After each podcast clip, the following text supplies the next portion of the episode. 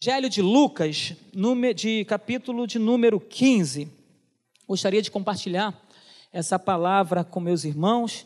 É uma palavra que já tem falado ao meu coração há alguns dias. Eu tenho eu tenho lido essa passagem, e essa passagem tem falado muito ao meu coração. Você, eu, eu vou ler na, na nova versão internacional, mas você pode colocar a NAA aí no telão? Amém? Capítulo de número 15, verso de número 11. Pode colocar que eu vou, ver na, vou ler na NAA, que tá, vai aparecer aí no telão. Todos acharam? Amém? Diz assim, ó. Jesus continuou. Certo homem tinha dois filhos. O mais moço deles disse ao pai: Pai, quero. Passados não muitos dias, o filho mais moço, ajuntando tudo o que era seu, partiu para uma terra distante e lá desperdiçou todos os seus bens, vivendo de forma desenfreada. Até aí. Senhor nosso Deus, tenha misericórdia de nós. E fale conosco nessa manhã, como o Senhor já tem falado. E que essa passagem, essa palavra, Senhor, ela entre em nossos corações e não saia de forma alguma. Em nome de Jesus. Amém. Meus irmãos, essa passagem é uma passagem muito conhecida nossa. É a passagem do filho pródigo. É uma, uma passagem que a igreja conhece, alguns de cor. Esse momento em que Jesus chama essas pessoas para proferir essa parábola, acontece depois de Jesus ter já recitado outras parábolas. Nesse momento, ele está ali falando a publicanos, pecadores, escribas e fariseus. E Lucas, no capítulo 15, logo no, no início do capítulo 15, no versículo 1 e 2, ele fala: Aproximando-se de Jesus todos, os publicanos e pecadores, para ouvir.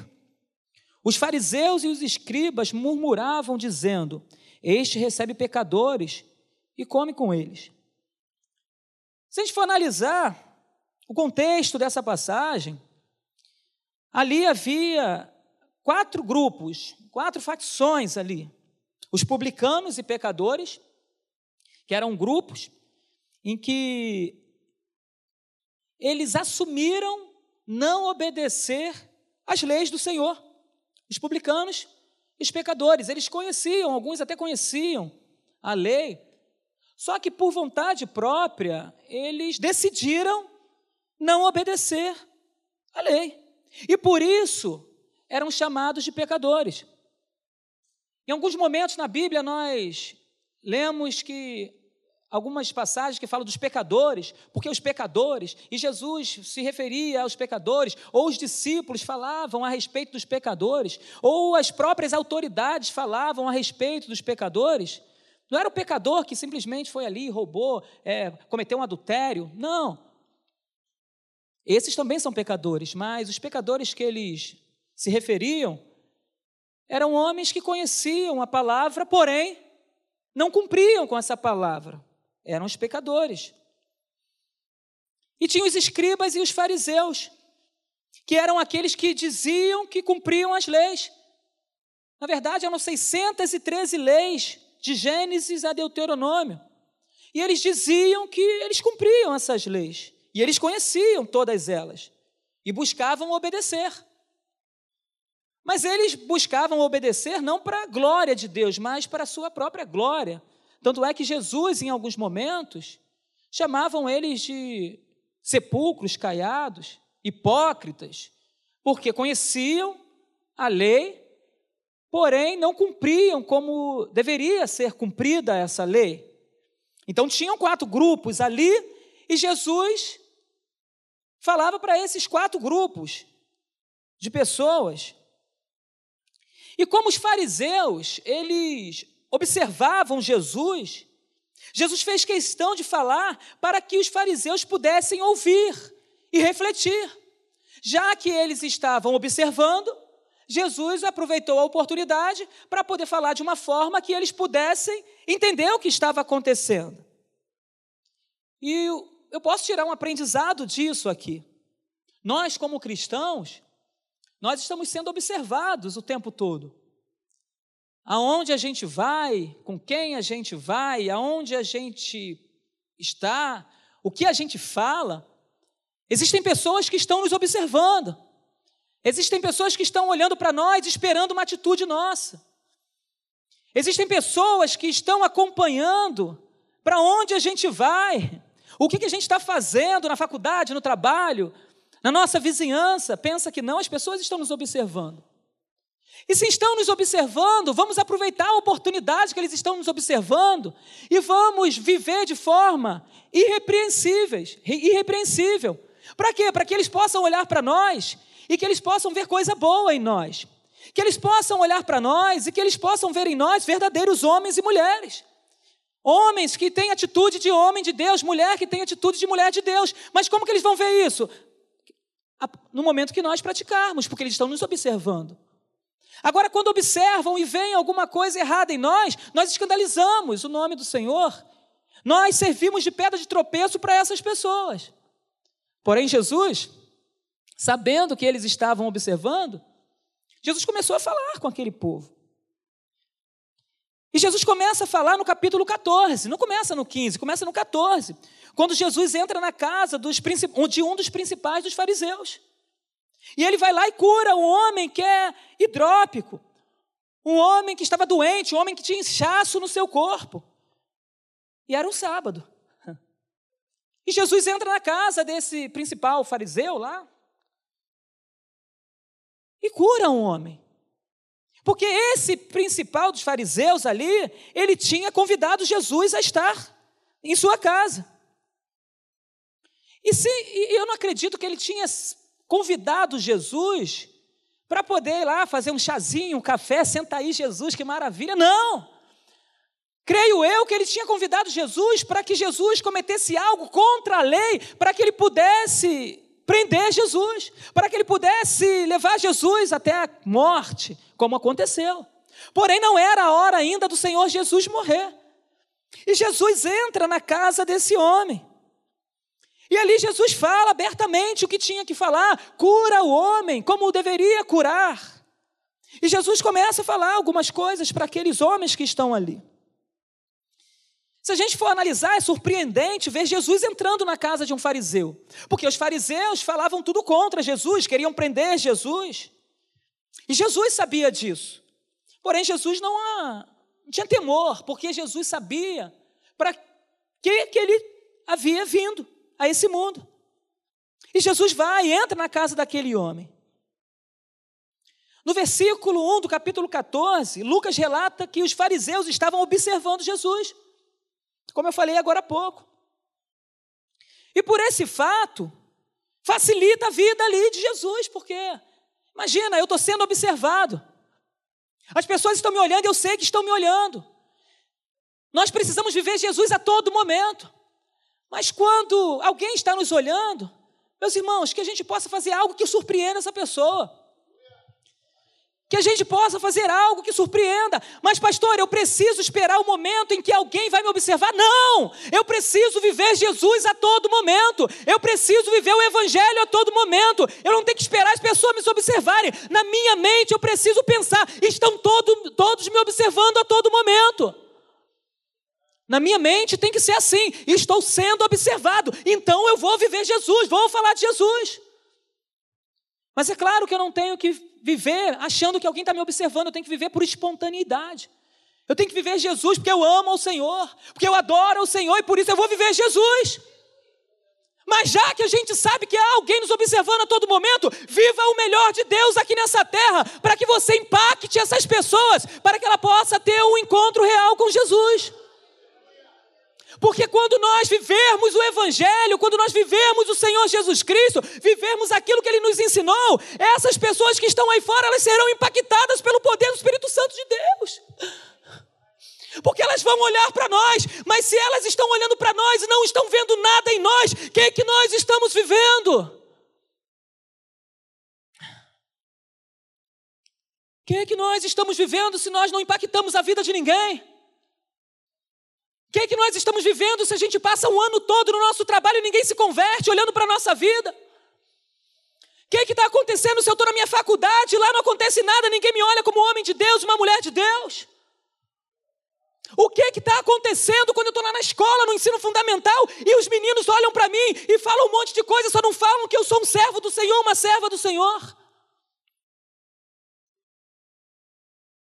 Estamos sendo observados a todo momento. E por isso precisamos impactar essa geração que está olhando para a igreja, mas muitas vezes eles estão olhando para a igreja e vendo tudo de errado, mas não vê nada de certo, porque não estamos dando um bom testemunho. Posso ouvir um amém? Amém. A igreja não tem feito aquilo que o evangelho pede para fazer, na maioria. Precisamos viver Jesus de uma forma espontânea e verdadeira, não como os escribas e fariseus. E Jesus vai falando sobre, no capítulo 14, ele fala sobre, já que eles estão ali, Jesus fala sobre a humildade, sobre os que rejeitaram a ceia e não provarão do banquete no dia do Senhor. Ele fala claramente para eles. Fala sobre as questões, é, fala sobre a inutilidade do sal que se mistura com a água, pois o sal, quando perde o sabor, não serve para nada e é lançado fora. E Jesus vai falando. Ele fala também sobre os que não renunciam para serem discípulos do Senhor Jesus, porque para eu e para você, para nós sermos discípulos do Senhor Jesus, é necessário que venhamos a renunciar algumas coisas. Só que hoje, o que a gente vê na maioria das vezes é que o povo de Deus não quer abrir mão, não quer renunciar por amor ao Senhor, mas deixam de abrir mão, de renunciar por causa dos seus prazeres próprios, por causa dos seus desejos. E Jesus ele fala de forma bem clara para aquele povo: já que os fariseus e escribas estão aqui, já que eles conhecem a lei, então eu vou falar. Então eu vou abrir a boca para que eles possam entender que eu sou Deus, eu sou enviado do Senhor, e se eles não seguirem os meus mandamentos, não adianta de nada eles cumprirem de forma falsa 613 leis, porque o seu coração não está no Senhor, eles estão se expondo de forma que não agrada o coração de Deus, porque o seu semblante é uma coisa, mas o seu coração é outro. O seu semblante não condiz com o seu coração. A sua adoração não existe. E por isso, Jesus alerta esse povo.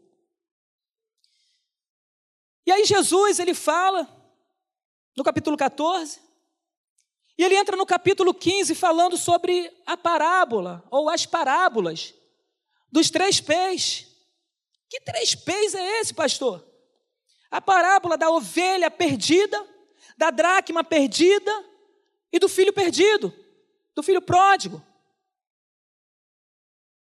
E ele entra nessa parábola porque era o que esses homens estavam vivendo. Já que os escribas e fariseus começaram a questionar Jesus e diziam para Jesus: Este recebe pecadores e come com eles. Este recebe pecadores e come com eles. E para responder a esses questionamentos, Jesus conta essas três parábolas. E hoje nós vamos falar a respeito da parábola do filho pródigo, que é essa leitura que eu acabei de fazer. O tema dessa mensagem é o seguinte: o Pai te aguarda, a decisão é sua. O Pai te aguarda, a decisão é sua. O Pai nunca saiu do seu lugar. Quem sai somos nós. Só que o Pai te aguarda. A decisão é minha e a decisão é sua. Tudo que Jesus fala até agora, ele está falando direcionado aos fariseus e aos escribas, que estão observando. Porém, no capítulo 16, a gente passando um pouquinho, Jesus começa também a falar aos seus discípulos. Não fica só para os pecadores, publicanos, escribas e fariseus, não. Ele vai e começa a falar também aos seus discípulos. Jesus dá uma sintonizada nos discípulos, aqueles que estão caminhando com ele.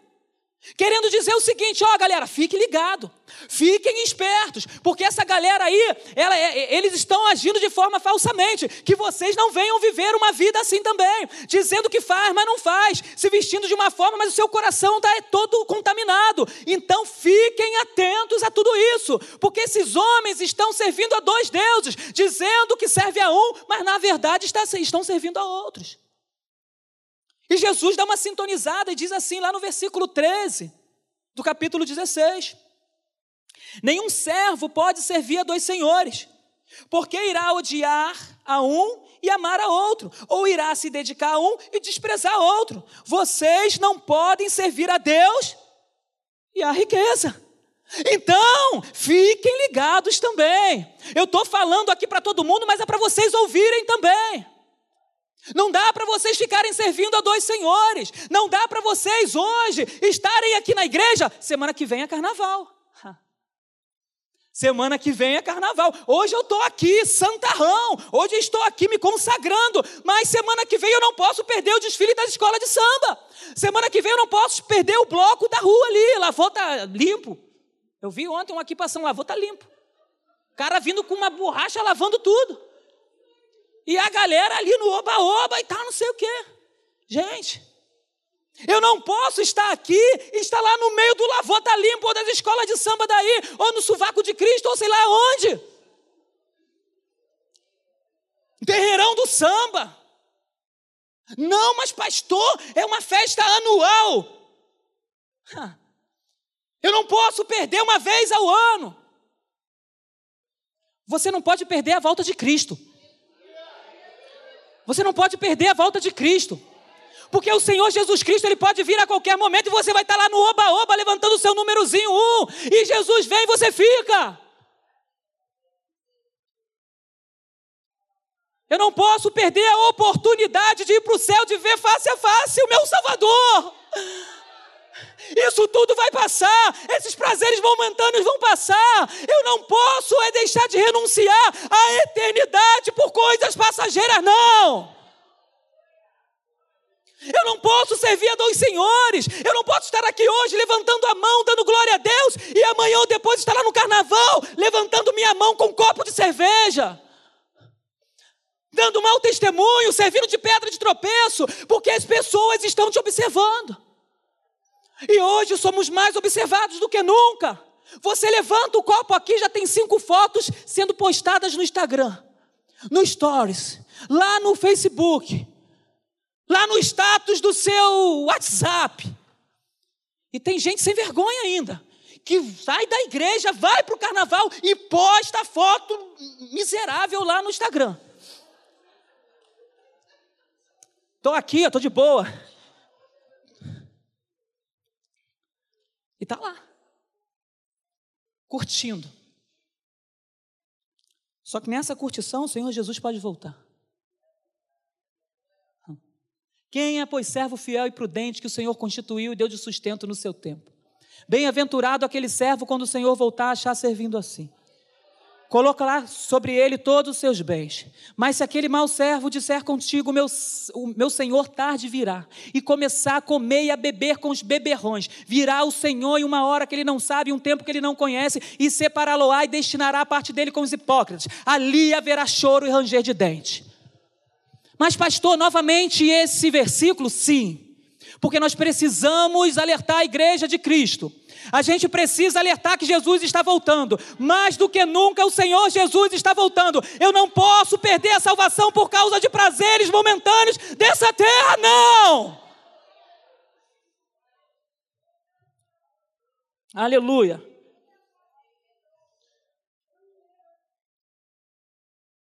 Aleluia. Que não venhamos a servir a dois senhores que o nosso Senhor continue sendo para sempre Jesus Cristo. E ele conta essa história. Ele começa a contar essa história do filho pródigo, de um homem que tinha dois filhos. O mais moço chegou para ele e falou: Pai, eu quero os bens que me cabem, eu quero a minha parte na herança. Eu não vou entrar em detalhes aqui com relação à herança ao filho mais velho ou ao filho mais novo. Não, para resumir, vou falar direto. Porque há, porque há questões daquela época, há questões da cultura. Eu não vou entrar, senão a gente não vai ter tempo. Mas aí esse pai chega para esse filho e fala assim: tá bom, filho, você quer? Toma aqui a parte da herança. Vai. E o filho, depois de alguns dias, ele parte daquela sua casa e vai para uma cidade distante. E a palavra de Deus diz que ele vai e ele gasta tudo o que ele tinha. Tudo que ele podia gastar, ele gastou. Só que chega um momento nessa terra que ele está, em que as coisas começam a ficar ruins. Há uma grande miséria naquele lugar, as coisas começam a apertar, e esse menino, esse homem, ele já não tem mais os seus bens porque ele gastou tudo. E ele começa a procurar trabalho, e vai daqui, vai dali, pede aqui, pede ali, ele não consegue nada, mas de repente alguém chega para ele e fala assim: Ó, tem uma vaga lá onde. lá na minha fazenda. Eu tenho uma vaga lá na minha fazenda. Tem, tem uma vaga para quê? Para cuidar de porcos. E aí ele confronta diretamente os judeus, os fariseus que estavam ali, porque eles não podiam ter contato com porcos. E ele fala: ó, tem uma vaga aqui para ele poder cuidar, para você cuidar de porcos. Ele fala: tudo bem, eu não tenho nada, eu preciso é de alguma coisa, eu preciso de um trabalho, eu preciso comer. E ele vai lá e, e começa a trabalhar cuidando dos porcos. Só que chega um momento que ele está quase comendo as alfarrobas dos porcos, as bolotas dos porcos. E quando ele vai lá para comer, os seus senhores dizem: opa, não, não, não, não, não, não, vai comer não. Eles não permitem nem que ele coma as alfarrobas dos porcos. A comida que os porcos estavam comendo, ele estava a ponto de comer a comida dos porcos. Isso para poder mostrar para os fariseus e quando ele estava ali a ponto de comer, e eles proibiram desse homem comer, ele chega e ele se lembra do pai. E ele se lembra do pai, ele fala: Meu pai tem servos, o meu pai tem funcionários. E esses funcionários, eles são tratados muito bem, eles têm o pão de cada dia, eles têm os alimentos de cada dia, e eu estou aqui a ponto de comer com os porcos.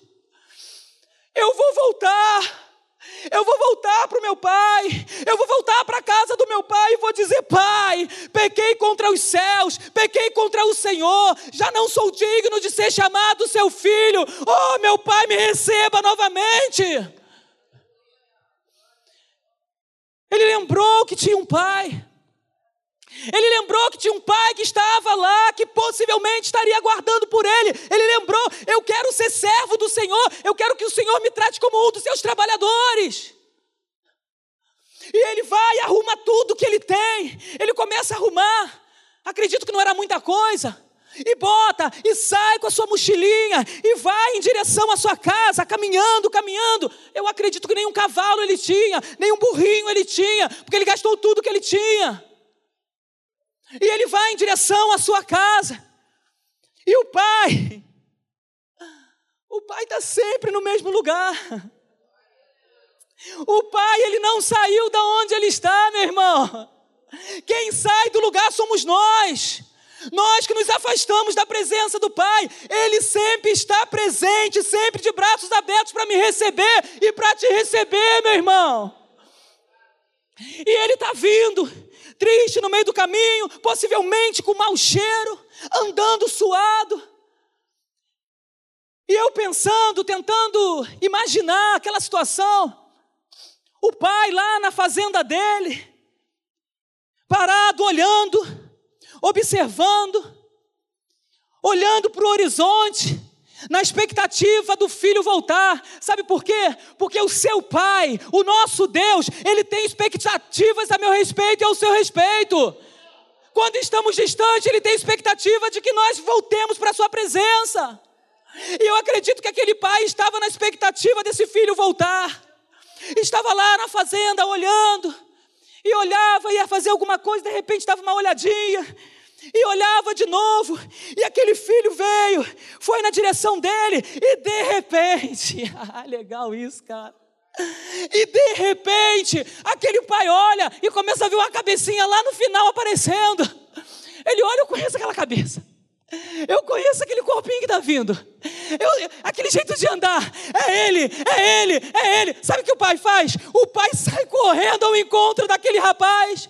E aquele rapaz corre ao encontro dele e eles se abraçam. E o legal é que esse rapaz ele começa a falar: Pai, eu já não sou digno de ser chamado seu filho. Pequei contra os céus, pequei contra o Senhor. E ele fala: Cala a boca, cala a boca, fica quieto. Você voltou. O que é importante é que você voltou. Não precisa falar mais nada, não. Você voltou para minha casa e daqui você não vai sair. Aleluia. Aleluia. Louvado seja o nome do Senhor.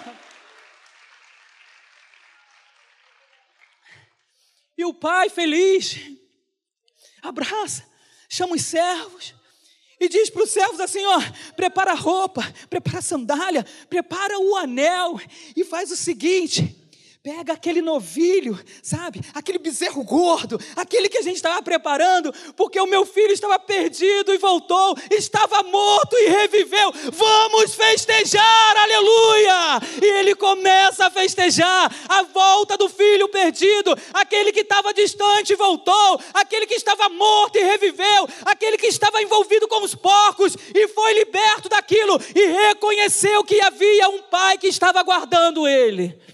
Aleluia! E é interessante que de repente chega o filho mais velho, vendo a festa acontecendo. Eu imagino que ele veio assim meio sorrateiramente, olhando lá, né? O que está acontecendo?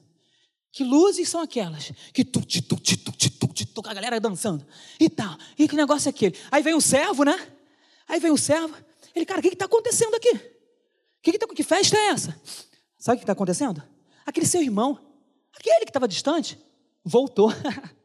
ele voltou, cara. Voltou? Voltou. Mas voltou por quê? Ah, não sei. Sei que ele voltou.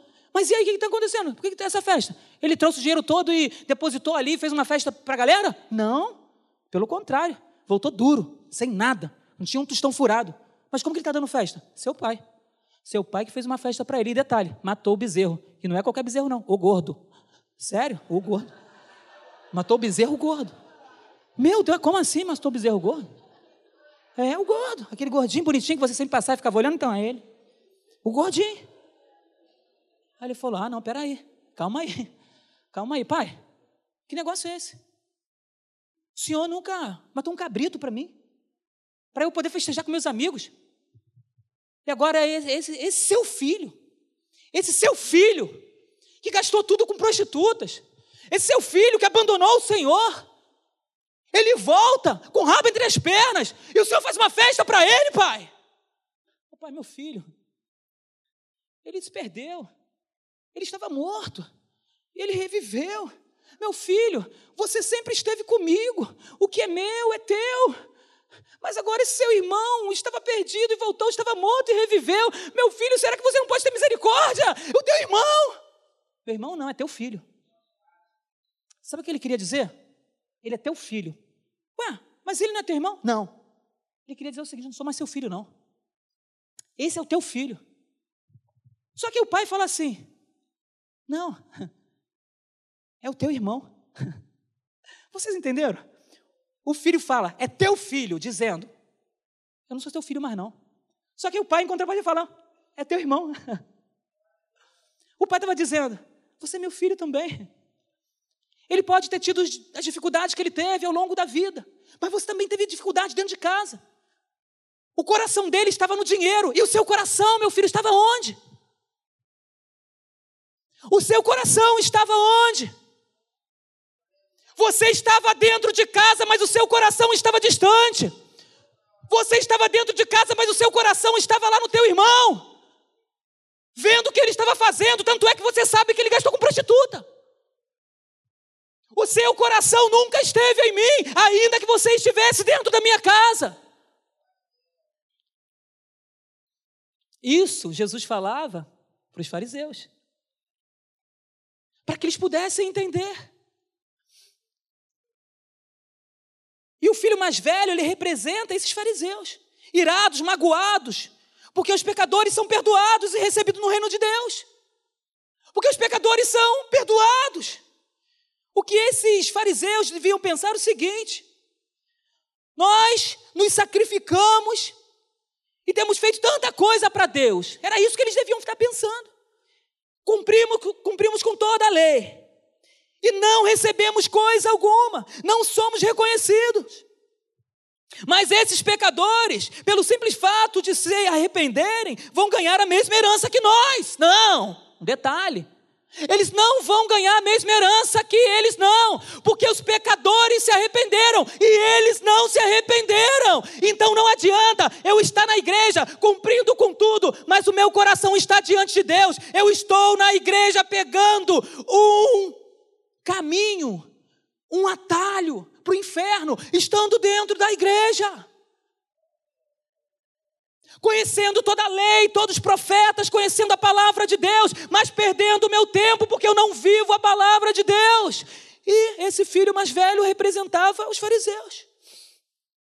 E infelizmente, com esse pensamento, esses fariseus não conseguiriam alcançar nada não conseguiriam chegar à cidade santa que está preparada para mim, para você e para todos aqueles que aguardam a vinda do Senhor.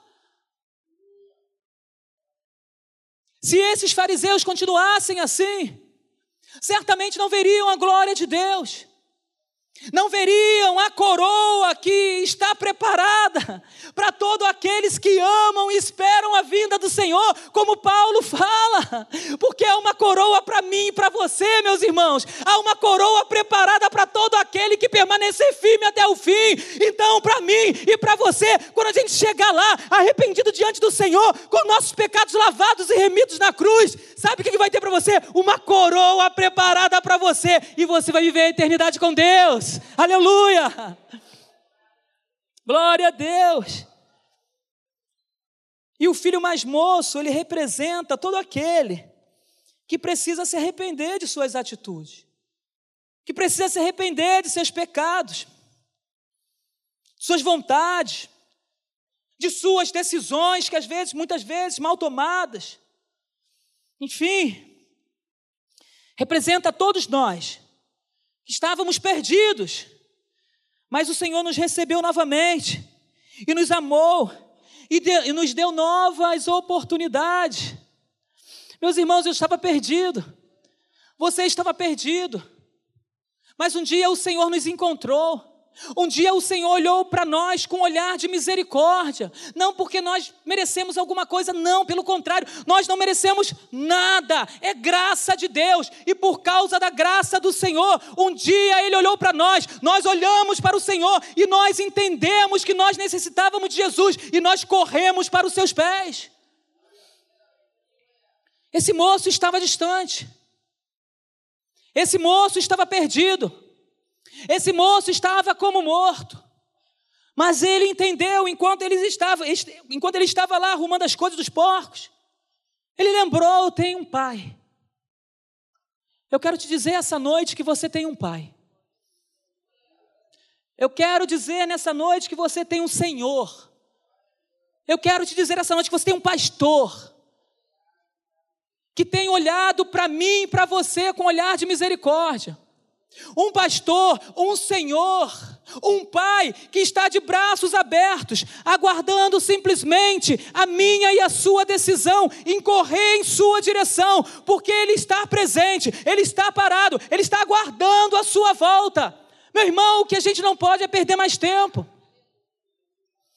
O que a gente não pode é continuar lá no, na perdição, lá naquele lugar terrível, lá naquele lugar de humilhação. O que eu preciso fazer é largar tudo aquilo e correr em direção ao Pai, que está de braços abertos, aguardando a minha vida, aguardando eu me arrepender, aguardando eu dizer: Senhor, eu me arrependo de tudo aquilo que eu fiz e eu quero viver uma vida de santidade contigo todos os dias.